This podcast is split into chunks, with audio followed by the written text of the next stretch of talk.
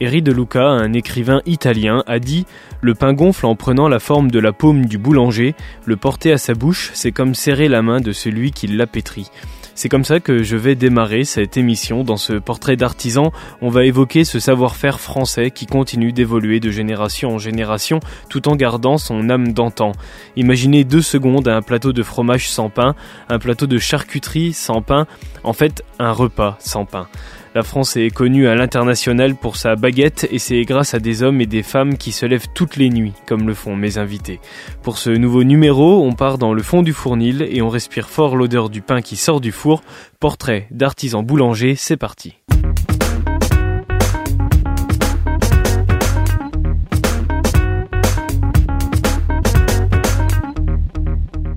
Bonjour Nicolas Morel. Bonjour. Vous êtes euh, gérant du fournil Saint-Arigle et vous êtes président de l'Union départementale des artisans boulangers de la Nièvre. On va revenir tout à l'heure sur ce que ça veut dire, ce statut-là. Boulanger, on se doute un petit peu sur ce que ça veut dire. On va revenir bien sûr sur votre profession. Et Morgane Rousselot, bonjour. Bonjour, bonjour. Vous êtes gérant du Fournil Saint-Éloi. Alors, on va parler de votre parcours scolaire, de vos débuts professionnels. On va parler aussi de l'actualité en ce moment, de la hausse de l'énergie, etc., de la problématique que vous pouvez rencontrer, des problématiques que vous pourrez euh, rencontrer. On va parler aussi de cette émission à laquelle vous avez participé. Je pense que beaucoup d'auditeurs sont au courant parce que ce n'est pas une actualité récente, mais on va en parler car ça arrive bientôt dans quelques mois. Mais on va commencer avec le lien que vous avez avec euh, la boulangerie depuis jeune. Boulanger, c'est une vocation depuis tout jeune pour vous Eh ben ouais, moi j'étais euh, famille euh, un peu compliquée, tu vois, et euh, j'avais un oncle qui était boulanger, et moi ça me fascinait de voir un gars qui bossait, qui se levait, donc je, je regardais, j'allais chez lui dans le fournil, machin, et donc j'ai toujours voulu faire ça. D'accord, c'est depuis plus jeune en allant aider, filer le coup de main comme ça. Ouais, que, ouais, ouais. En fait, t'as dit ouais, c'est vas-y, c'est fait pour moi quoi. Ouais, ouais, ouais. Et j'ai toujours, toujours, toujours voulu faire ça. Alors qu'on m'avait dit, euh, ah, c'est un peu un métier de con, faut se lever, faut. Ouais. C'est dur, machin. Et euh, non, bah, écoute. Ouais, c'est ce qui revenait en fait toujours, c'était de dire ouais, c'est, bah, on dit un peu un, un boulot de chien. C'est voilà, c'est les horaires, c'est une catastrophe, il y a pas de vie personnelle autour. On va revenir Ouais, justement. Euh, dessus après sur comment vous gérez votre vie à côté, votre vie perso et comment vous faites pour avoir d'autres activités personnelles, notamment toi euh, Nicolas sur un autre statut euh, que tu as, je disais président de l'Union départementale des artisans boulangers de la Nièvre. Comment vous faites pour avoir à côté d'autres activités et, et des moments euh, bah, personnels importants quand même? On prend du personnel euh, un, un peu supplémentaire pour se dégager un peu de temps pour avoir du, une vie sociale et une vie, euh, une vie personnelle un, Mm. peu, euh, un peu intéressante parce que c'est vrai qu'on y passe beaucoup de temps. Ouais. On a beaucoup de choses à gérer et ça prend un temps phénoménal. Un temps donc, ouais, bien sûr. donc pour se libérer du temps, la seule solution c'est d'avoir un petit peu plus de personnel. Comment il est venu à toi ce boulot justement? Eh ben moi en fait j'ai grandi dans des fournils depuis depuis tout petit parce que mes grands-parents et arrière-grands-parents étaient boulangers. Ouais. Donc j'ai grandi dans les fournils, j'ai euh, dans ma famille dans ils sont d'originaire du nord de la France et de Paris, donc on était tout le temps dans des fournils euh, depuis que je suis tout petit. Moi j'ai commencé par la cuisine. Après j'ai fait de la, de la pâtisserie, j'ai fait du traiteur et la boulangerie est venue euh, tout naturellement euh, à la suite euh, après de, une rencontre euh, d'un meilleur ouvrier de France et d'un meunier euh, chez qui j'ai été formé et puis euh, et puis voilà et puis j'ai je me suis mis à mon compte très rapidement j'ai je me suis installé j'avais 19 ans C'est ce qui te permet aussi euh, d'élargir ta gamme, d'avoir déjà touché à la pâtisserie avant, au ça. traiteur également. Ça te permet d'avoir une offre plus importante. c'est ça puis la, la, la cuisine la pâtisserie et, et le traiteur ça a une place très importante maintenant dans nos dans nos boutiques c'est une grosse partie de notre chiffre d'affaires Mm. et vaut mieux savoir tout faire que rien faire comme ça on est dépendant de personne et puis euh, voilà Est-ce que avoir une famille qui, qui a connu justement la boulangerie, qui a toujours été dans cet univers-là, ça permet de parler aussi de l'évolution et de leur montrer comment évolue le, métier par rapport à eux avant? Ah oui, tout à fait. En plus, nous, on a, c'est pour ceux qui connaissent notre magasin, un magasin un peu particulier parce qu'on vend que du pain. Euh, la pâtisserie, c'est pas notre cheval de bataille. On vend du pain, du salé, avec une gamme de pain qui est quand même très étendue et euh, on a voilà et on se rend compte euh, moi quand je discute avec mes grands-parents et, qui voient ce qu'on fait maintenant Et ce qu'on faisait avant, euh, c'est là, le métier a complètement changé. Mm. En, en, 20 ans, on s'est réinventé 10 fois et dans Ouais. les 20 prochaines années, il va falloir encore se réinventer 10 fois et c'est toujours un, un challenge euh, tous les matins de, de comprendre les, les nouveaux modes de consommation, les, les nouvelles envies des clients, ce qu'on peut faire et ce qu'on peut pas faire avec des prix, euh, des prix cohérents et euh, voilà quoi. Justement, on va parler aussi de comment on fait pour se réinventer chaque jour, comment on fait aussi pour gérer la concurrence avec ces grosses boîtes qui arrivent de plus en plus, avec ces grosses chaînes qui arrivent de plus en plus dans des villes même comme Nevers hein, notamment. Oui. On va revenir sur ça tout à l'heure. Juste, av- juste avant, on va revenir sur votre parcours euh, scolaire. Quel est votre cursus scolaire justement pour Alors moi arriver à être boulanger? j'étais en maternelle. Ouais, d'accord, très bien. Et c'est tout. Je faisais Non, du non, pain avec le sable. non, non. euh, moi, j'ai euh, j'ai fait euh, six ans d'études à, à Château-Chinon, au lycée professionnel de Château-Chinon, où j'ai passé mon, mon CAP BEP cuisine, CAP BEP pâtisserie et CAP BEP euh, traiteur à Château-Chinon. Et la boulangerie, je me suis euh, formé chez un meilleur ouvrier de France et euh, chez un meunier euh, pendant deux ans. C'est Voilà. primordial la pratique sur le terrain dès le plus jeune âge pour euh, devenir. C'est ça. Pour- pour il faut, il faut, il faut toucher au produit pour apprendre. On peut, on ah, juste à regarder, ça suffit pas. Il faut, il y a, on- dans notre métier, ce qui s'apprend, il y a un, un mot qu'on dit, c'est le toucher de patte. Et le toucher de patte, ça s'apprend que en Mm. pratiquant. C'est pas en regardant des livres, c'est pas en regardant des vidéos ou quoi que ce soit. Il faut, il faut travailler pour comprendre. Qu'est-ce que vous retenez justement de la théorie que vous avez pu apprendre à l'école par rapport à ce que vous avez pu apprendre sur, euh, sur le terrain? Est-ce qu'il y a une énorme transition entre les deux? Est-ce qu'il y a un fossé entre les deux sur euh, ce qu'on vous dit à l'école et ce qu'on vous apprend sur le terrain? Ou est-ce qu'il y a quand même un Il y a un gros, lien? il y a un gros fossé entre Ouais. ce que nous on a appris Ouais. et ce qu'on fait maintenant. Mais la nouvelle génération qui apprend le métier dans les CFA, dans les centres de formation, Mm. la, la technique a beaucoup, a beaucoup évolué et ils sont plus près de la réalité que ce que nous on a appris avec la réalité qu'on travaille aujourd'hui. C'est-à-dire qu'aujourd'hui, il faut plus s'arrêter euh, comme, par exemple, moi j'ai fait un CAP. Parce qu'avant, euh, CAP, si tu es un peu passionné par ton truc et que tu bricoles et que tu t'intéresses et que tu te renseignes, tu peux évoluer. Aujourd'hui, Ouais. si tu t'arrêtes à ça, t'as pas le bagage technique pour ouvrir un commerce ou, ou pour être embauché tout de suite et savoir tout faire. Mm. faut approfondir. Donc soit tu es curieux et t'approfondis par toi-même, euh, soit bah, tu fais des études, tu vas plus loin, tu fais un bac pro, tu fais euh, tout ça. Un BP, un BTM. Voilà. euh.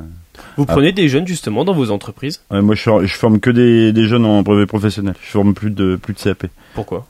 Parce que bah, la technique me permet de de leur apprendre autre chose que ce qu'ils ont déjà appris et je vais pas leur apprendre leurs techniques de- les techniques de base en CAP parce qu'on on travaille plus du tout sur les techniques de base CAP Hum, hum. Voilà, tout simplement Euh, moi, je viens d'arriver à Saint-Éloi, donc pour l'instant, on n'a pas encore eu l'occasion de prendre un apprenti, mais dans mon ancienne boutique, en 10 ans, on a formé euh, une quinzaine d'apprentis.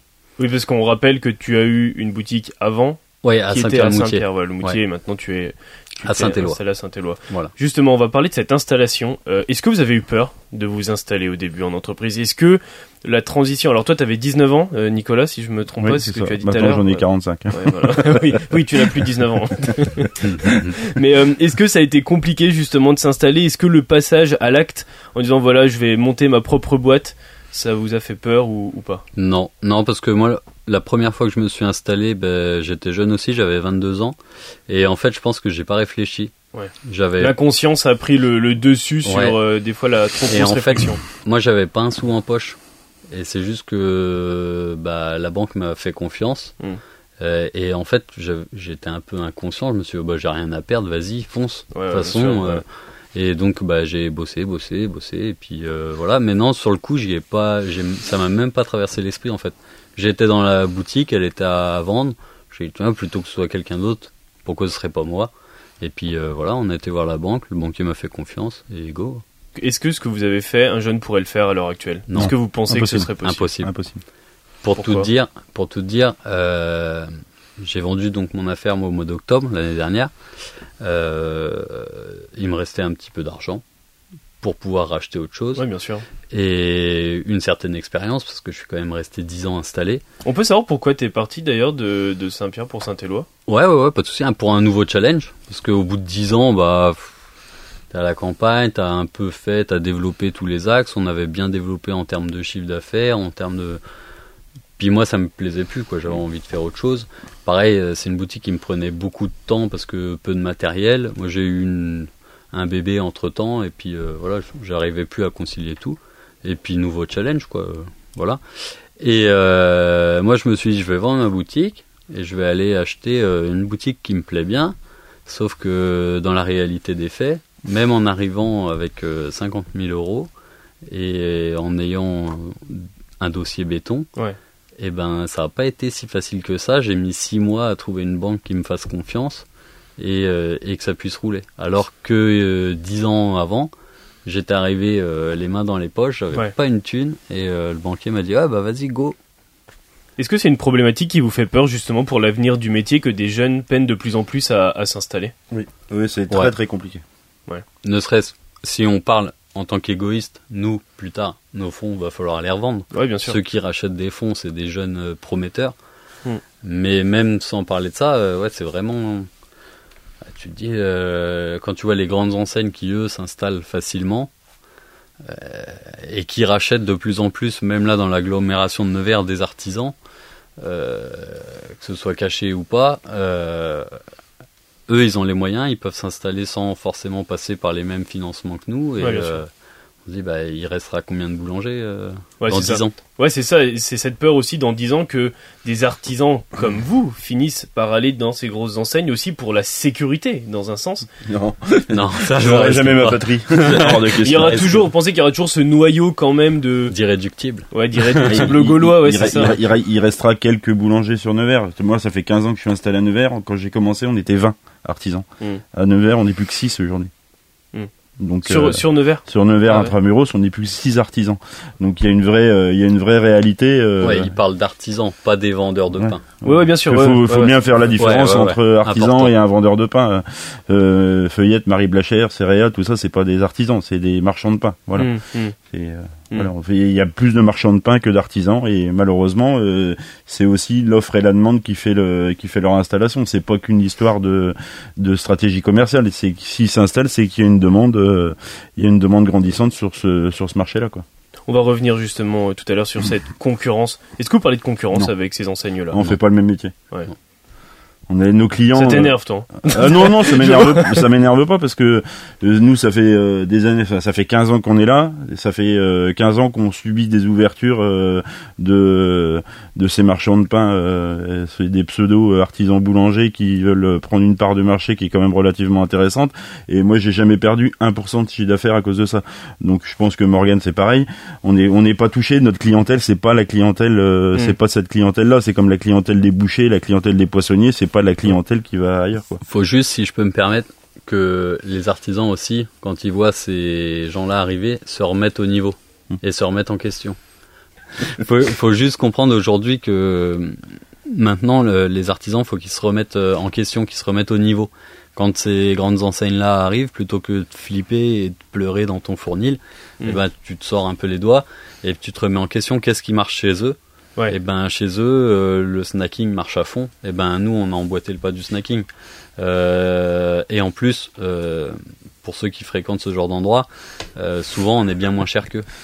Oui. C'est, c'est, je fais pas notre pub en disant ça, mais non, mais c'est important de le la réalité des faits. Qu'est-ce que vous avez de plus qu'eux, bien sûr. Eux, ils vendent à balle de cookies, de la biscuiterie. Bah nous, on a emboîté, emboîté le pas, on vend de la biscuiterie. Nico, chez lui, il a une offre de biscuiterie qui est phénoménale. Hmm. nous, on développe ça aussi. C'est voilà, et en plus, faut proposer des produits que les gens ne trouveront pas chez eux.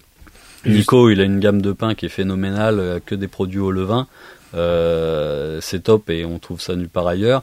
Nous, on développe des viennoiseries un peu fantaisie, un peu décorées, machin, qu'on trouvera pas euh, chez Cerea et, mmh, mmh. Comparse parce qu'il faut un savoir-faire et aussi répondre à une certaine clientèle et toujours lui amener une, nouveauté. On va revenir justement sur l'évolution de votre entreprise. Juste avant, c'était pour vous une évidence de s'installer dans la Nièvre? Oui, parce que moi je suis originaire de la Nièvre, donc euh, j'ai racheté ma première affaire à 19 ans à Manicourt, et puis euh, 7 ans après j'ai acheté le Fournil Saint-Aric, euh, et je, je, suis euh, depuis. Il n'y a jamais eu d'envie d'ailleurs ou de... Oh, tous les jours. moi j'étais ailleurs à la base, j'étais en Seine-et-Marne à Fontainebleau, Mm. Et je suis venu euh, dans la Nièvre euh, dans ce but-là, dans ce but de d'acheter une maison, d'acheter un fonds de commerce. Il y avait un vrai projet de vie. Euh, ouais, pour la simple et bonne raison qu'à Fontainebleau, si t'as rien dans les poches, t'achètes pas une boutique le même prix qu'ici et t'achètes pas un appart, t'achètes rien. Ouais, dans la possibilité de s'installer, Voilà. bien sûr. La vie est beaucoup plus chère. On a une qualité de vie dans la Nièvre qui est quand même extraordinaire. Ouais, ouais, franchement. Voilà, il faut pour les affaires, c'est un petit peu plus compliqué dans la Nièvre qu'en région parisienne. C'est une, une histoire de population. Voilà, Ouais, tout Mais la porte d'entrée, le ticket ouais. d'entrée est quand même moins, est plus moins attrayant. important, ouais. Ouais. Comment vos entreprises, elles ont évolué depuis euh, leur création? Donc 19 ans, 22 ans pour, euh, pour toi Morgan. Comment elle a évolué, votre entreprise, dans la proposition aussi de ce que vous, de ce que vous faites Bah, on a su s'adapter au nouveau, au nouveau mode de consommation des gens. Après, il faut, il faut se documenter, il faut aller sur les salons, il faut discuter entre collègues, et puis euh, regarder ce qui se passe autour. Quand vous avez des créations de marchands de pain qui viennent, c'est parce qu'on passe à côté d'un marché, euh, d'un marché, et qu'on est, on n'est pas bon sur la, on n'est pas bon sur l'offre. Donc à un moment, l'offre, il faut la, il faut la réfléchir. Et une, une stratégie commerciale, ça se réfléchit pas à six mois. C'est tout ce qui, tous les investissements et toute la stratégie commerciale qu'on prévoit dans les cinq prochaines années, on l'a déjà faite maintenant. On sait que voilà, on Donc sait tu que- sais dans 5 ans Voilà, comment va être exactement. organisée par exemple ta boutique, etc. Ça, exactement. D'accord. Exactement. Tout ça, ça se réfléchit. Il y a des investissements. Hein, ça se fait pas. euh, on sort pas l'argent de nulle part. hein, donc euh, il faut aller euh, discuter Ouais. avec les banques pour euh, prouver les, enfin montrer que ce- les investissements vont avoir un intérêt, vont avoir Mmh, euh, mmh. une pérennité sur l'entreprise parce que euh, on voit tellement de nos collègues qui, qui ferment les uns derrière les autres là depuis euh, depuis début janvier euh, c'est ça devient très euh, très problématique et, et encore une fois il faut faire des investissements à la hauteur de la ville de Nevers Mm. ou de la Nièvre on est on est dans un département où tu n'investis pas un million ou deux millions d'euros dans Ouais, bien une boulangerie euh, parce qu'on n'a pas la, la, la capacité de population pour euh, pour assumer des chiffres d'affaires comme ça Bah, c'est comme on disait tout à l'heure, faut se remettre en question. Il C'est faut ça. toujours. euh, Mmh, mmh. nous, tiens, pourquoi il y a un truc comme ça qui s'ouvre et pourquoi les gens y vont? Bah tiens, il, il fait froid, il propose des sandwichs chauds, bah on fait pareil. Ouais. Et en plus, on va faire des plats chauds. Bah faut se mettre au niveau et faut essayer de proposer autre chose aussi. En fait, une boulangerie n'est plus vraiment une simple boulangerie. En fait, il faut toujours aussi élargir Bah, son après, ça, offre. après ça dépend, ça dépend de l'offre que tu proposes. Moi, je suis euh, plus euh, boulanger que euh, que traiteur. Moi, mon, ma, ma grosse part de chiffre d'affaires, c'est la farine. Après, le reste, c'est quelque chose qui vient en complément. Après, il y a des boutiques selon les emplacements, selon ce que on veut en faire. C'est aussi nous qui décidons de de, de la manière dont on veut vendre. Donc euh, après, c'est il y a des, effectivement des boutiques comme Morgan qui sont plus en sortie de ville, qui sont plus axées sur le snacking et les choses comme ça, et qui sont des emplacements euh, clés. propice à ça. voilà, moi je suis en plein centre-ville. Euh, Moi, le- moi, ce qui m'intéresse, c'est le pain. J'ai travaillé euh, ma réputation et mon nom sur le pain depuis depuis 15 ans. Donc ma plus grosse part de chiffre d'affaires, c'est le pain, mais c'est aussi le choix du chef d'entreprise de, de de travailler le produit. Voilà. Mais avec l'augmentation de la matière première, est-ce que élargir son offre, c'est pas aussi faire une rentabilité sur d'autres produits et donc élargir son, son chiffre d'affaires Si, mais euh, après la rentabilité, euh, c'est quelque chose de, enfin, pas très euh, très abstrait parce que les- on a les prix des matières premières qui varient euh, au jour le jour. Combien tu gagnes là sur une baguette par exemple? Aucune idée, C'est pas? Aucune idée. J'ai jamais fait le rapport. euh, je peux pas, j'en ai aucune idée. Puis nous, la baguette, c'est pas le produit qu'on vend le plus, donc euh, c'est pas, c'est pas, je peux pas te dire. Après, euh, mais la seule chose qu'on sait, c'est que les matières premières ont, ont doublé en un an. Donc ça, de toute façon, c'est une, une vraie réalité. Forcément, la marge elle a réduit en un an. Ah, bah forcément. non, nous la marge elle a pas réduit parce que moi, enfin c'est ce que je dis à, à mes collègues boulangers du département. euh, quand tu achètes une farine à 40 euros et que l'année d'après tu la payes 80, si tu répercutes pas les prix, euh, le Ouais. coup près il va vite tomber. On le Ouais. voit avec toutes les entreprises qui ferment. Mm. Après malheureusement, on en est arrivé à un point où c'est il y a des, on pour, tout le monde ne pourra pas euh, payer le pain euh, au prix de sa juste valeur. C'est nous on part d'un produit qui est, qui est brut, hein, c'est de la farine, elle est livrée dans les sacs de 25 kilos et on la manipule euh, maintes et maintes fois. On utilise des, de la formation, de l'énergie, Ouais. du personnel qu'on paye euh, normalement plutôt bien Ouais. et euh, on finit avec une baguette chaude à la sortie du four. Donc euh, tout ça, ça, ça a un coût. Mm. Et Mm. malheureusement, tous les coûts de production ont augmenté, toutes les matières premières ont augmenté. On n'a aucune visibilité à moins de trois jours sur les sur les produits qu'on nous livre. Le- Les œufs, on peut les avoir à 10 centimes le mardi, à 30 centimes le mercredi. Ah, ils peuvent à- augmenter en ah, euh, entre, jours entre le moment où tu commandes et le moment où tu es livré, il y a 48 heures, le prix qu'on t'annonce à la commande n'est pas forcément celui que tu as à la livraison. Ah ouais. Donc euh, voilà, c'est aussi ça un peu le, le challenge. Et malheureusement, le, le- la finalité, c'est que c'est le client qui paye, quoi qu'il arrive. Parce que nous, en tant que chef d'entreprise, on a, une, on a une- quelque chose qui est primordial, c'est la rentabilité. Hmm. Parce qu'une une bien entreprise sûr. qui est pas Oui, rentable, on la ferme. Oui. Donc on a besoin d'un seuil de rentabilité pour payer nos salariés, pour payer nos charges, pour payer nos matières premières, Combien de pour salariés d'ailleurs Euh, 6 6 6 Cinq. 5, ouais. 6 et bientôt 2 de plus, là, on sera à 8. Oui, parce que je crois que tu recherches. C'est ça, Ouais, exactement. j'ai- Et, et pour agrémenter euh, ce que dit Nico, c'est-à-dire qu'aujourd'hui aussi, tu peux plus te contenter, euh, pour les gars comme nous qui ont fait qu'un CAP, comme on disait tout à l'heure, Ouais. aujourd'hui, tu peux plus te contenter euh, de savoir faire du pain Ouais. dans ta boulangerie. faut être un peu banquier, faut être un peu comptable, faut être un peu avocat en droit, faut être un peu tout ça, faut avoir plusieurs Assistante casquettes. Hmm. Ouais, faut être un peu assistante sociale des fois. Enfin, faut vraiment euh, avoir plusieurs casquettes. Et aujourd'hui, si tu te remets pas en question et si tu te penches pas sur ces problèmes-là, savoir euh, ta rentabilité, euh, les coûts de tes produits, t'as beau faire le meilleur pain du monde, Ouais. si tu suis pas la fluctuation des prix au jour le jour, si tu fais pas Si tu répercutes pas. si t'es pas entouré d'un bon cabinet comptable, d'un bon avocat, machin, et ben c'est pour ça qu'aujourd'hui t'as des boîtes qui coulent et que tous les mois dans les journaux c'est malheureux, mais tu vois des boulangers qui se prennent dans leur fournil. Mm. Parce que les gars, euh, souvent, bah, c'est des gens qui étaient pas super doués, qu'on a mis là en voie de garage, tiens, bah va faire ça. Ouais. Le Et gars, il pas sait prêt à subir toutes ces choses-là. voilà, le gars, bien il sait peut-être faire du pain, c'est peut-être un génie du pain, mais euh, Il y a une différence entre artisan et gérant. voilà. aussi. Quand Ouais. t'arrives euh, l'URSSAF, quand t'arrives machin, quand t'arrives euh, tout ça, eh ben faut payer et au bout d'un moment, euh, voilà. Maintenant, faut savoir euh, compter, faut, comme je te dis, être un peu comptable, banquier, euh, plusieurs casquettes. Et ça fait partie des choses euh, que vous voyez aussi tout au long de votre journée. On va aller dans le, dans le concret. Maintenant, j'aimerais savoir comment se passe une journée type d'un d'un boulanger, comme vous, d'un artisan. Parce qu'on sait que c'est un métier compliqué, avec des horaires compliqués. Je pense qu'il y a plusieurs coupures pour dormir aussi. Comment ça se passe? Vas-y. Euh, ben moi, je me lève tôt. Euh, pour arriver au fournil euh, à entre 3h et 3h30. Ouais.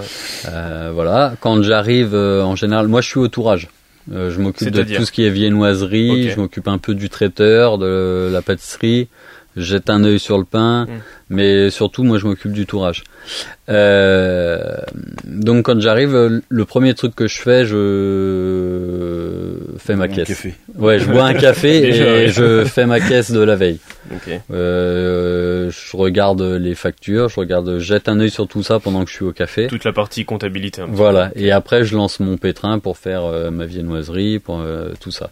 Un peu plus tard dans la matinée, bah, t'as souvent les rendez-vous euh, avec euh, les. Les fournisseurs. les fournisseurs, euh, le comptable qui passe, les, les coups de téléphone, tout ça. Donc ça, t'essaies de caler ça au milieu de matinée pour pas être trop être dérangé. Et puis euh, voilà, hein. ça se déroule comme ça. Moi, je finis en général vers euh, 13h30, 14h. Je rentre chez moi. Je dors un petit peu avant d'aller chercher ma fille à la crèche. Et puis Mm. après, euh, Et parce qu'après, il y a l'importance aussi de cette vie perso Ah qui ouais. arrive aussi. ouais, euh, faut savoir couper du boulot. Moi, je, je sais que quand je suis chez moi, je parle jamais boulot avec ma femme. Ma Ouais. femme ne bosse pas avec moi Ouais. et on parle jamais boulot à la maison. Quand je suis plus au boulot, euh, je veux plus en entendre parler. quoi. Ouais, bien sûr. Parce Ouais. qu'il faut savoir couper. Parce que si t'es H24 dedans, euh, au bout d'un moment, ça explose. euh, ouais, t'exploses. faut pas avoir la tête dans Voilà. le guidon constamment. Voilà, ouais. Et quand t'arrives à prendre, un- dégager un petit peu de temps pour toi, Mm. t'y retournes avec des meilleures idées, t'es plus voilà, créatif et euh, t'es plus motivé que quand c'est le bourbier et que t'es tout le temps, tout le temps, tout le temps. euh, voilà. Et après, rebelote, hein, euh, redodo le soir et puis euh, relever le matin de bonne heure. et- Ben, moi, je me lève à 2h du matin pour être au boulot à, entre 2h30 et 3h. Et euh, moi, je m'occupe de tout ce qui est pain, donc tout ce qui est pétrissage, façonnage, euh, cuisson avec euh, mes salariés. Et euh, en général, je termine sur les coups de ouais, 13h30, pareil, entre 13 et 13h30. Ouais, ça reste quand même, hein, le cheminement reste le même, hein, à peu près, hein, de- Mm. au niveau de, de votre journée. ouais. Après, nous, on a fait le choix de fermer deux jours dans la semaine, euh, le dimanche et le lundi, pour une tranquillité sociale. parce qu'on a aussi besoin d'avoir une vie sociale. On Ouais, n'est bien pas sûr. Que des, euh, on n'est pas que des salariés, enfin que des que des chefs d'entreprise. On a aussi euh, des vies avec des enfants qu'il faut emmener à l'école, qu'il faut euh, aller emmener au sport, qu'il faut donc, passer du temps avec eux. Donc on, nous on a, on a fait ce choix-là et aussi pour la qualité de vie de nos salariés. Comme ça, ils ont une vraie vie sociale et ils ont vraiment deux jours de congé. Et cette vie, cette vie à côté aussi que vous avez, cette vie familiale, cette vie euh, sociale que vous avez à côté, c'est ce qui permet justement de d'augmenter votre créativité. Oui, Ouais. oui, oui, puis ça nous permet d'avoir un lien, euh, un, un lien avec nos clients qu'on qu'on qu'on peut côtoyer hors, euh, Ouais. Hors, euh, hors contexte professionnel. On, va manger au restaurant, on va boire un coup dans les bars avec, euh, on, on fait du lien social. Et c'est aussi, aussi ce qui nous permet de, de développer aussi notre chiffre d'affaires parce qu'on fait connaissance avec des gens. Ouais, bien le- sûr, ouais. Le, le public relation, c'est quelque chose d'important dans notre métier qui ne l'était pas avant. Maintenant, c'est devenu quelque chose de très important. Ça vient de la concurrence aussi, le fait non, de pas non, c'est spécialement. juste parce que la, les évolutions ont changé. Les, La manière de consommer. la manière de consommer a changé. Les gens aiment bien aller euh, consommer chez les gens qui connaissent. Ouais. On est euh, avant les boulangers, on, on les connaissait pas parce qu'on travaillait tous dans des fournils fermés. euh, on connaissait la boulangère, mais pas le boulanger. Hmm. Là maintenant, nous on travaille tous dans des, enfin pour la, pour beaucoup avec des fournils ouverts. Donc les gens euh, mettent un nom sur un visage ou tu te fais interpeller Ouais. dans la rue, tu te fais interpeller quand tu pars en vacances, ils te reconnaissent, ils savent, euh, voilà. Donc euh, donc maintenant on n'est pas, je vais pas dire des personnages, mais ils, savent mettre un, un nom sur un visage et ça je trouve que c'est vachement important qu'on soit reconnu aussi. On est sorti du boulanger de quartier qui était ça. derrière le fournil, le fournil et que personne connaissait. c'est ça Ouais. exactement. On dit souvent que les artisans défendent quelque chose à, à travers leurs produits. Souvent, c'est le savoir-faire. Est-ce que le savoir-faire à la, à la française, c'est ce que vous défendez le plus à travers votre travail Bah oui, forcément, puisque le, la, baguette euh, est quand même reconnue au patrimoine euh, immatériel de l'UNESCO, donc il y a une vraie, euh, il y a une vraie cohérence avec ça. Mais oui, notre savoir-faire français, c'est quelque chose d'hyper important. C'est hyper important de le transmettre à, nos apprentis, de le faire comprendre à nos à nos clients. Et ce qui est, ce qui est hyper important dans nos magasins, c'est de, de faire ce qu'on aime et ce qui nous ce qui nous donne bonne conscience. Mm. Moi chez moi, j'achète pas, je je vends pas ce que je fais, ce que je ferais, ce que je mangerais pas moi-même. Ouais, bien sûr. Donc ouais. déjà, et on travaille surtout beaucoup avec des produits locaux. Contrairement à toutes ces chaînes, euh, moi mon lait il vient d'un producteur locaux, euh, local, les œufs, le fromage de chèvre. Enfin, il y a j'ai euh, pour 50% de, ma- de mes produits qui viennent euh, du département. Donc euh, tout ça C'est important c'est- aussi, c'est- C'est aussi important. Ouais, et après c'est comme c'est là-dessus. Même si on communique pas suffisamment là-dessus, il faut il faut avoir bonne conscience. Moi je travaille des produits bio parce que c'est quelque chose qui m'anime depuis toujours. Mhm. Et on fait de l'anti-gaspillage, on fait tout un tas de choses. On a fait une bière, euh, une bière au pain avec la brasserie du Loup. Euh, c'est une bière anti-gaspillage, euh, une bière au pain. Donc tout, tout ça, c'est des petites choses qui, qui sont importantes et que nos clients et nos clients se retrouvent là-dedans. Hmm. Notre clientèle nous Ouais. Ressemble. Mais Voilà. c'est pas, c'est pas uniquement marketing, c'est aussi Ah une volonté de votre Ah bah part oui. de respecter votre, votre pensée. et- Et l'environnement. Ce que vous avez et envie de faire, euh, bien et sûr. puis euh, ce qu'on laisse à nos enfants, ce qu'on leur fait manger, ce qu'on Hmm. voilà, et on leur fait pas manger n'importe quoi, n'importe quand, n'importe comment, et puis voilà. Hmm. Il y a, il y a plein de, il y a plein de petites choses comme ça. Et on travaille avec un maraîcher bio qui est de Nevers. On travaille avec, euh, voilà, un, un, un- s'appelle, un agriculteur qui est de Mars-sur-Allier qui nous fait une viande extraordinaire euh, pour nos pâtes à la viande, nos feuilletés saucisses, nos, Ouais. pour plein de choses, du jambon, pour, pour plein de choses. On travaille qu'avec des, des produits locaux. Et c'est hyper important de s'identifier là-dedans. C'est la, la différence de, des grandes chaînes. Quand tu viens chez un artisan comme chez moi ou chez Morgan ou d'autres de mes collègues, on fait pas ce que font les autres. Hmm. Et cette identité-là, elle est hyper importante. Et c'est une participation aussi à l'économie locale C'est aussi, c'est important. Nicolas Morel et Morgane Rousselot sont mes invités du jour à l'occasion de ce portrait d'artisan consacré au métier de boulanger. On revient dans quelques instants, on a plein de choses à évoquer encore ensemble jusqu'à 20h. ACDC arrive tout de suite et on revient juste après.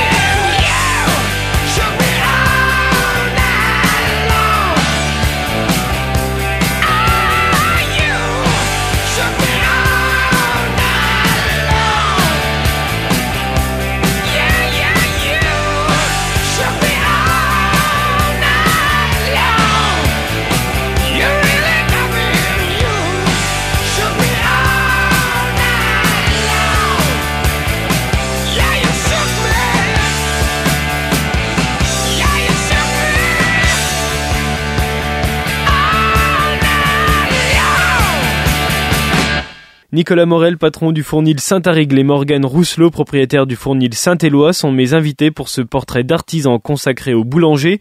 On a parlé de leur métier dans la globalité, de leur rapport depuis tout petit avec le fournil et d'une journée type d'un boulanger.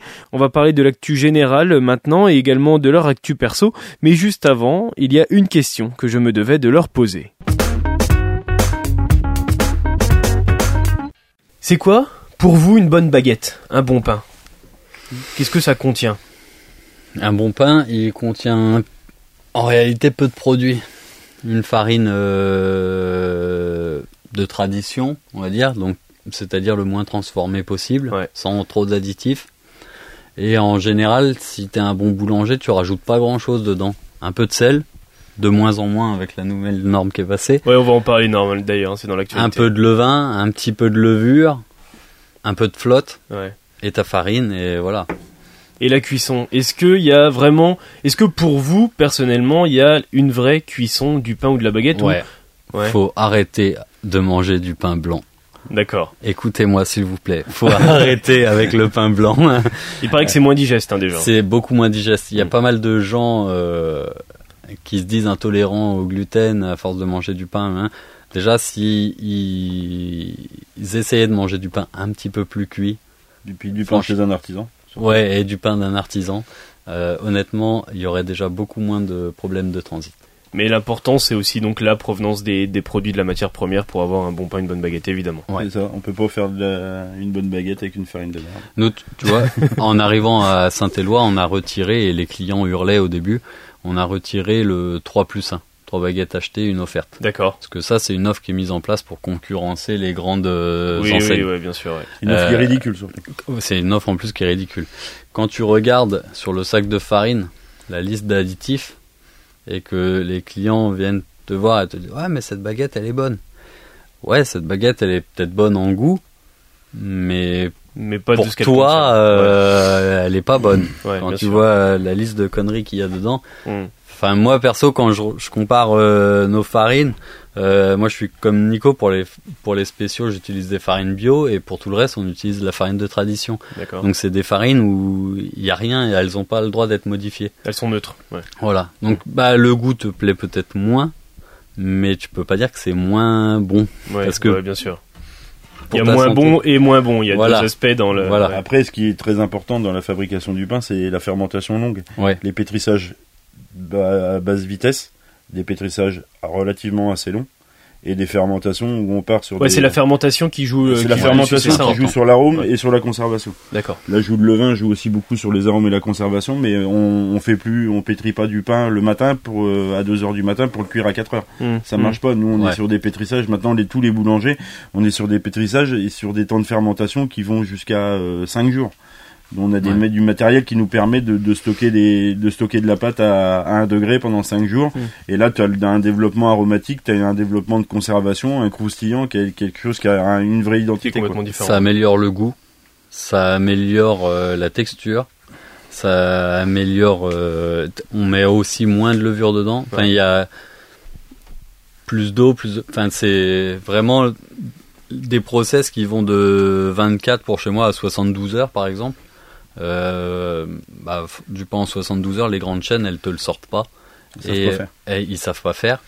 Et euh, c'est nettement meilleur euh, bah, pour les intestins, pour tous les gens qui pensent être intolérants au gluten, pour tout, pour tout ça. Et ça rejoint le fameux savoir-faire euh, à Et la ça française rejoint le qu'on savoir-faire. évoquait juste avant. Euh, Nicolas, tu es également président des boulangers nivernais. On Oui. en parlait en début d'émission. Ça veut dire quoi? Eh ben, ça veut dire que je, je fais la relation entre euh, entre la Nièvre et la Confédération euh, nationale.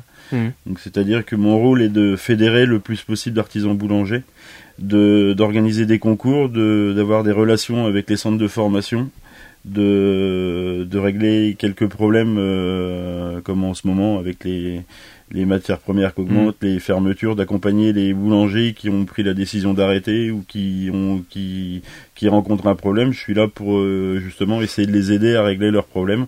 Et euh, mon but euh, premier, c'est de, on a, j'ai repris la présidence le 4 février de cette année, où on était euh, 12 adhérents Et là, on va être, euh, on va passer la barre des 50 euh, normalement la semaine prochaine. Donc j'ai euh, quasiment 50% de la population boulangère. Parce qu'il faut savoir que dans la Nièvre, on n'est plus que 98 artisans boulangers. D'accord. On était 180 il y a un petit peu moins de 5 ans. Il y a un objectif aussi de faire monter ce, ce chiffre, forcément, à Ah, l'avenir. J'aimerais bien avoir 100% d'adhérents. Mm. Mais ce qui est quasi impossible parce qu'on ne fait pas l'unanimité. Ouais, pas voilà, fédérer, on peut, tout on peut le pas, on peut pas fédérer tout le Par monde. ce exemple, moi j'adhère pas parce que je l'aime pas trop. Ouais, ouais, Je ouais, déconne. ouais. Ouais, bien sûr. Ça, ça se voit d'ailleurs hein, qu'il n'y a pas de. non mais euh, le, le, le but premier de le but premier c'est la, la formation le l'accompagnement euh, à la création à la fermeture à certains problèmes euh, avec le personnel les vies Ouais. familiales enfin il y a tout un tas de choses et ce qui est important c'est de de pas parler moi quand je discute avec un boulanger qui a des difficultés euh, ou qui en a pas ou qui a besoin d'un conseil ça reste entre lui et moi et ça vient jamais euh, aux oreilles de, de Ouais, bien sûr. ouais. et ça, c'est hyper important. Et, euh, et moi, je mets un point d'honneur à tout ce qui est formation. Donc là, on va organiser énormément de concours, énormément de de, de stages euh, avec les, les apprentis. On va on va essayer de faire le la, la Foire Expo euh, de cette année avec euh, qui sera on aura, on aura un stand qui sera tenu uniquement par des apprentis et le fruit de la, de la de la vente des produits sur les 10 jours de foire leur permettra on leur paiera un voyage euh, un voyage Ouais, une récompense. euh, il y aura une récompense. Non, l'idée c'est de les envoyer euh, une semaine en Italie euh, dans un centre de formation italien pour apprendre à faire du pain euh, comme les Italiens, parce qu'il y a aussi des bons produits dans d'autres pays, donc il faut aussi s'inspirer de ça euh, Mm. T'es une sorte de porte-parole, on peut Oui. dire un petit peu. Oui. Ça a été le cas euh, notamment avec Olivier Grégoire. Tu l'as rencontré, les ministres délégués chargés des petites, des moyennes entreprises, du commerce, de l'artisanat, du tourisme aussi, mais c'est surtout l'artisanat et le commerce qui, qui te, Oui. qui t'importait dans, dans, dans, dans, ce cas-là. Euh, tu lui as demandé ce qu'elle proposait face à l'inflation des matières premières. Est-ce que tu as été contente de sa réponse? Et j'ai pas eu de réponse. Ouais. Donc, euh, mais Elle bon, a fait euh, une réponse euh, politique? non, j'ai pas eu de réponse du tout. J'ai, j'ai ça, ça a botté en touche. Donc euh, voilà. Et de toute façon, ils proposeront jamais rien puisque on est l'artisanat est la, la plus grande entreprise de France et on est les seuls cons qui payons et qui lui ferment notre gueule. Donc euh, c'est pour ça que j'ai pas eu de réponse. Mais c'est ton rôle aussi, c'est ça de Mon rôle est justement de, l'ouvrir un ouais, petit peu face à, à ces politiques. Ah, et- après, moi je dis, je dis toujours ce que je pense, donc euh, c'est vrai que des fois ça pose problème, même euh, des fois dans les interviews, euh, que ce soit radio, télé ou, euh, ou Mm. journal du centre, des fois j'ai des, euh, la dernière qu'on a fait chez Morgan, euh, j'ai eu une petite phrase euh, sur l'article qui m'a porté préjudice un petit peu, euh, Ouais. mais bon, faut que, quand ça a besoin d'être dit, faut le dire. Ouais, ouais, La, phrase aussi. était simple, hein, c'était euh, les clients, euh, nos clients qui vont, enfin pas nos clients, mais les clients qui vont chez les marchands de pain veulent manger n'importe quoi, bah, qu'ils le fassent, mais qu'ils nous reprochent pas à nous de faire notre boulot correctement. Et bah ça a pas plu, donc euh, Ouais, mais c'est encore une fois en porte-parole dans cette Ouais. optique de défendre la, la profession euh, aussi. Et c'est tout s'il y a des gens qui veulent bouffer de la merde et que ça leur fait plaisir, bah, qu'ils aillent bouffer de la merde, mais la merde on la vendra pas chez nous. Mais dans la merde que tu exprimes, il y a aussi moins de sel, parce que justement, c'est l'actualité euh, du moment, l'actualité qui concerne votre profession, c'est la baisse du sel dans le pain. Euh, dans une optique de protection de la santé des consommateurs, la teneur en sel du pain est abaissée. Des contrôles seront effectués dans les boulangeries. Comment ça se passe et qu'est-ce que ça vous inspire, cette baisse du sel? Vas-y, je te laisse commencer. Alors ça, euh, déjà les contrôles, euh, moi j'en ai jamais eu et je connais personne qui en a déjà eu. Donc ça c'est surtout, je pense, pour... euh, puis je vois pas comment ils vont le contrôler, parce qu'à part être sur notre dos... euh, Enfin bref. Ouais. Mais, mais sinon, non, nous on avait paré un peu ça. euh, nous on en avait eu vent. Donc nous on avait, il y a pas très très longtemps, c'était déjà passé de 20 à 18 grammes, De 22 à 18. de 22 à 18. Donc nous on était déjà à 18 depuis longtemps. Et là, bah, il faut passer à 16, si non, je dis 14. C'est ça Ouais, 14, ouais. Moi j'ai 14 aussi. Du coup, il faut passer à 14 et puis bah voilà, on est en train de mettre en place euh, tout ce qu'il faut, de rectifier les recettes, les Mm. machins. Alors euh, c'est des choses qui sont des fois un peu délicates à mettre en place parce que du coup, euh, suivant ton process habituel, elle est plus pareille. D'accord. Donc faut réadapter un peu toute ta recette. C'est Le sel, qu'est-ce que ça apporte au pain? Je crois que ça apporte la couleur La couleur, la conservation. et la conservation. Ouais, Ah, et ok. le goût salé aussi. Oui, évidemment, ouais, évidemment, il y a un aspect Non, non, mais évidemment gustatif. Mais le, le sel est aussi régulateur de régulateur de pouce. Ouais. Parce que quand on met euh, par exemple 10 grammes de levure ou 5 grammes de levure avec 18 grammes de sel, si on passe à 14, il va falloir corriger la levure aussi parce que la, la levure, euh, le sel tempérise la levure Ton et pain va pas pareil. et il lève pas tout à fait de la même façon. Après, je suis pas euh, hyper convaincu que de, de 18 à 14, euh, ce soit vraiment euh, un- d'une utilité. euh, Et 13 d'une- pour les pains spéciaux, je crois. Ouais, d'une utilité publique, parce que c'est pas ce que la consommation de pain, c'est quand même pas ce qu'il y a de plus Ouais. important en France maintenant. Euh, je pense que sur un jambon ou sur un saucisson qui serait moins salé, je pense que ça aurait beaucoup plus d'intérêt que sur Ouais, une baguette. sûr, ouais, ouais. Après, euh, voilà. Après, le, la- la- le, le pain à 14 grammes sera forcément moins bon et se gardera forcément moins longtemps. Après, Ça, pour réduire, le, pour réduire le sel, on peut aussi arrêter d'acheter des paquets de chips Ouais. et Mmh. acheter des biscuits apéro euh, chez des artisans. Ouais. non, non, mais il y a après, voilà, il y a plein, il y a tout un tas de de choses qui. bon, après, nous, on a un avantage euh, sur les industriels, c'est qu'on peut corriger sur d'autres choses. Euh, au lieu de baisser la quantité de sel, on peut augmenter les quantités de levain, par exemple. Ouais. Ce qui fait que du coup, le levain est pas salé, donc on baisse notre taux de sel euh, euh, naturellement avec la quantité de levain qui est incorporé. On peut, enfin, il y a d'autres choses. Et il y a le pétrissage. Il faut savoir qu'une pâte qui est plus pétrie, une, plus on pétrit, plus on dessale. Donc effectivement, il y a tout un tas de choses qui peuvent rentrer en, en ligne de compte. Et donc ça fait partie de l'évolution aussi de la, consommation euh, qu'on évoquait tout à l'heure. Justement, l'évolution, c'est sur un autre aspect. Je voudrais qu'on écoute un, un extrait d'un journal télé qui date de 1976. La baguette de pain en France, c'est un symbole important et pas que cela. C'est le quotidien, c'est la vie de tous les jours. Depuis ce matin, elle coûte un franc tout rond. Un franc pour 250 grammes. Tous les autres pains augmentent partout en France, à compter d'aujourd'hui également, de 10 centimes l'unité, quel qu'en soit le poids. On est en 1976, la baguette elle augmente pour la première fois en France, elle atteint un franc, elle continue d'augmenter comme le reste de l'alimentaire. Est-ce que votre clientèle, elle le remarque et est-ce qu'elle vous le, elle vous le dit justement Que le ça pain augmente Ouais. Oui, bien sûr. Après, euh, de toute façon, il y a, il y a quelque chose qui est mathématique. Euh, en 1976, quand ils ont libéré le prix du pain, parce qu'avant 1976, le pain était, Et Il y avait un prix il y fixe. avait un fait. prix pour la farine Voilà. qui était qui était fixé par l'État et un prix pour le pain. Il y avait un prix, il y avait des poids, il y avait tout un tas de choses. Et le pain augmentait. La, la farine et le pain augmentaient systématiquement une à deux fois par an selon les selon les, les besoins de, de l'État. Euh, depuis 1976, le, on est passé de 1 franc, qui Hmm. était 1 franc la baguette, Ouais. au passage à l'euro, on était en moyenne à 3 Donc francs ouais, 60. ça a changé beaucoup de choses 3 aussi. francs 60, évidemment. 3 francs 70 sur une baguette, et là, à l'heure d'aujourd'hui, avec le surcoût des matières premières, le surcoût de l'énergie, nous, quand on fait nos, nos campagnes de prix à l'échelle nationale avec la Confédération, on nous dit le juste prix d'une baguette de pain blanc en France, elle est d'un euro trente, normalement. Mm. On devrait avoir, on ne devrait pas avoir un boulanger en France qui vend une baguette en dessous euro trente, et Ouais. une baguette de tradition française, on devrait être au juste prix à un euro quatre-vingts. D'accord. Sauf qu'un euro 80, bah, on est encore une fois dans la Nièvre. Et effectivement, on n'a pas forcément la population qui est en face pour payer un euro 80. C'est compliqué ça de l'expliquer à la clientelle Non. Ça va non, les Ils gens sont assez réceptifs quand même. Les, gens, les gens comprennent qu'on est aussi là pour euh, gagner de l'argent. Ouais. Une clause enfin, une- on doit être rentable dans nos entreprises. Alors effectivement, bah, il y a des gens qui ont pris le choix, comme moi, d'augmenter les prix euh, euh, suffisamment conseillé, enfin, pour absorber cette hausse de, de matières premières, d'énergie. Il y en a d'autres qui veulent augmenter, mais moins. Après, c'est chacun. euh, le- les, les prix sont libres en France, donc Ouais. il faut. euh, mais bon, ah, une baguette de une baguette de tradition à 1,50€ ou une baguette de pain à 1,10€, 1,20€ chez un artisan, je trouve que c'est quand même pas grand chose. C'est euh, faut pas Mm. oublier qu'on part d'un produit euh, brut, hein, on part d'une Ouais, farine sûr, sur un, un ouais. produit qu'on a transformé et qu'on a manipulé dix fois avec des salaires qui sont élevés. Nous, euh, vous pouvez prendre des, des salaires chez moi, chez Morgan, chez d'autres de nos de nos, nos artisans boulangers. Euh, une vendeuse, c'est 1500 euros par mois.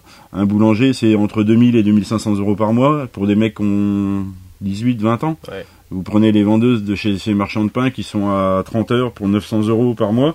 On met pas à 35 heures parce que voilà, ça fait trop payer. Les boulangers derrière, euh, on les met responsables à 1700 euros par mois. On leur Ouais. demande de prendre à 2 heures du matin. Et il y a des clients qui se posent pas cette question-là. Cette explication-là, faut l'avoir avec nos clients, faut l'avoir avec nos, nos jeunes conformes pour justement qu'ils comprennent Ouais. qu'il y a derrière le prix, il y a aussi tout un tas de choses derrière. Mais on a des, des gamins qui ont 18-20 ans, euh, qui sortent d'apprentissage, qui gagnent 2000 balles par mois, qui ont une voiture neuve, qui sont en train d'acheter un appartement, qui ont une vraie vie, qui consomment normalement. Et si on leur file 1000 balles par mois, vous faites quoi? Vous faites Ouais, rien en français. C'est pour ça que dans ces boîtes-là, tu as des gros turnovers de, de, de personnel. Parce que euh, les gens sont payés à coups de lance-pierre, sont traités comme des chiens, et, voilà. Et si tu, si on fait un peu le tour et qu'on fait un relevé de prix, euh, vous rendrez compte Ce qu'on a fait ce d'ailleurs. qu'on a fait d'ailleurs, vous vous rendrez compte que euh, chez les vendeurs de pain, la baguette est pas moins chère que chez nous. Même des fois, elle est Elle est plus, plus chère, chère plus que chez nous. Sauf que euh, chez eux, euh, ça paraît logique. Alors que chez nous, si on augmente, on va des fois se faire taper sur les doigts. Euh, alors que, ouais, je pense que nous, on, voilà, on paye des, des personnes derrière. Et il y a beaucoup de choses qui s'expliquent derrière et que forcément Ouais, le voilà. consommateur Nous, on des a fois fait faire un, on a fait faire un relevé de prix par une, une entreprise de Nevers euh, euh, au mois de février.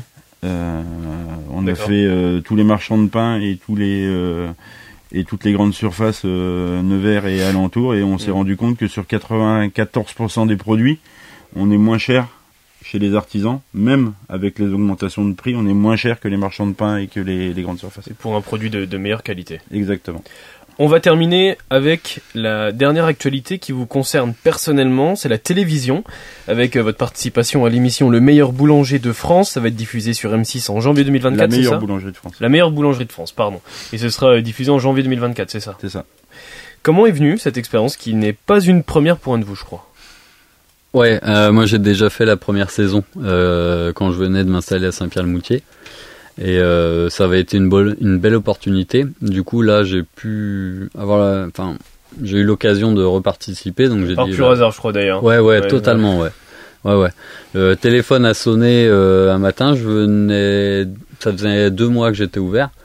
Et on m'a proposé... Ah, Monsieur Deschaumes, euh, Madame Non, Deschaumes, j'ai dit non, c'est les nouveaux, les repreneurs. Ah bon, vous avez repris il y a combien de temps? Donc on a discuté un peu, je me suis Ouais. présenté, j'ai dit ah vous savez, je suis déjà passé une fois. euh, depuis j'ai fait ça, j'ai fait ça. euh. Hmm. Du coup ils ont été voir sur mes réseaux sociaux, euh, les avis Google, tout ça, tout Ouais, ça. bien sûr, ouais. Et ils m'ont rappelé, ah mais en fait euh, ça nous intéresse, on, on a une belle histoire à raconter, euh, on le fait. Donc moi j'ai dit bah allez on le fait, avant, banco. bien sûr, ouais. Voilà, puis après en plus j'ai su que c'était Nico euh, qui allait être euh, contre moi, donc j'ai dit bah banco parce que pour moi c'est quand même le boulanger de la Nièvre, de Nevers. Là je le sauce un peu, mais non non mais en Non, vrai c'était une bonne opportunité d'être tout le monde connaît le plus, sûr. à Nevers. Ouais. C'est le, le- donc j'ai dit bah vas-y faut y aller, on va Hmm, aller. hmm. C'est moins intéressant si t'as un gars en face de toi, tu sais que tu l'écrases. Là je sais que j'ai un gars en face de moi qui probablement il va me boxer quoi. Et justement, c'est compliqué de s'affronter entre potes et en même temps, ça stimule plus, c'est un peu plus stimulant, il y a un peu plus d'enjeux aussi. Ouais, moi je trouve ça sympa. Ça reste bon esprit en plus. Oui, parce que quand euh, je dis affronter, bien sûr, euh, voilà, il n'y a pas de compétition. hein. Ouais, puis honnêtement, moi j'y ai été. Ah, Voilà, la boutique on vient d'ouvrir, il nous reste plein de choses à faire, plein de choses à développer, plein de choses à changer, à réaménager. Ouais, machin. ouais. Je savais que c'est potentiellement pas forcément le meilleur moment pour moi d'y aller, Ouais. mais euh, la publicité, la couverture C'est ça. médiatique, En fait, ça le peut gain, t'apporter le gain derrière. final, c'est une belle mise Voilà. en avant de votre établissement. Voilà, Bah, que je gagne ou pas, Oui, oui, ça vous le saurez euh, au mois de janvier. Ouais. Mais Vous, euh, vous le savez là. Nous, on le sait, mais on n'a pas le droit de le dire. Oui, on a bah, signé des clauses de confidentialité. Mais euh, voilà, c'est surtout le, la visibilité que t'offres euh, à tes clients sur ton boulot, parce que les clients, ils sont contents aussi quand ils voient leur boulanger euh, à la télé. Et, Et donc- ça offre une couverture médiatique, euh, une exposition. euh, du coup, on a fait pas mal de journaux et de radios euh, Mm. euh, locales. Et puis, c'est c'est c'est cool, quoi. Et puis, Ouais, ça fait une belle expérience en Ouais, plus. Bien sûr. bien Tu sûr. rencontres des pros, euh, des super pros. euh, on a rencontré Laurent, euh, Laurent euh, Bisson. Laurent Bisson, euh, pff, super pro. Tu rencontres des mecs qui sont euh, d'un autre niveau, quoi. Ça permet cool, de quoi. parler avec eux aussi du métier et d'échanger au-delà de l'émission, de votre profession, Et etc. ça, ça Ouais. nous, ça nous montre bien qu'on ait euh, 33 000 boulangers en France et 33 000 magasins différents, 33 000 Ouais, c'est personnalités ça, différentes ouais. et ouais. 33 000 façons de, De de, faire vendre du pain, de fabriquer du pain différentes et on a chacun notre identité et ça c'est important. Et c'est ce qu'on va pouvoir donc retrouver sur M6 en 2024. On aura évidemment l'occasion d'en reparler sur Bac FM. Merci beaucoup, Nicolas et Morgan. Merci d'avoir euh, répondu à mon invitation. Merci, Merci. à toi. Merci à toi. Cette émission, elle est à retrouver dès demain en podcast sur le site bacfm.fr, rubrique Job. Merci encore à eux d'avoir répondu à l'invitation. Portrait d'artisan revient semaine prochaine dans un univers qui est complètement différent. Je reçois un greffier du tribunal de Nevers. Pour l'heure, je vous invite à rester sur Bac FM. Le son pop rock revient et nous, on se retrouve demain à 13h avec mes invités du jour et les infos de la mi-journée. À demain, 13h.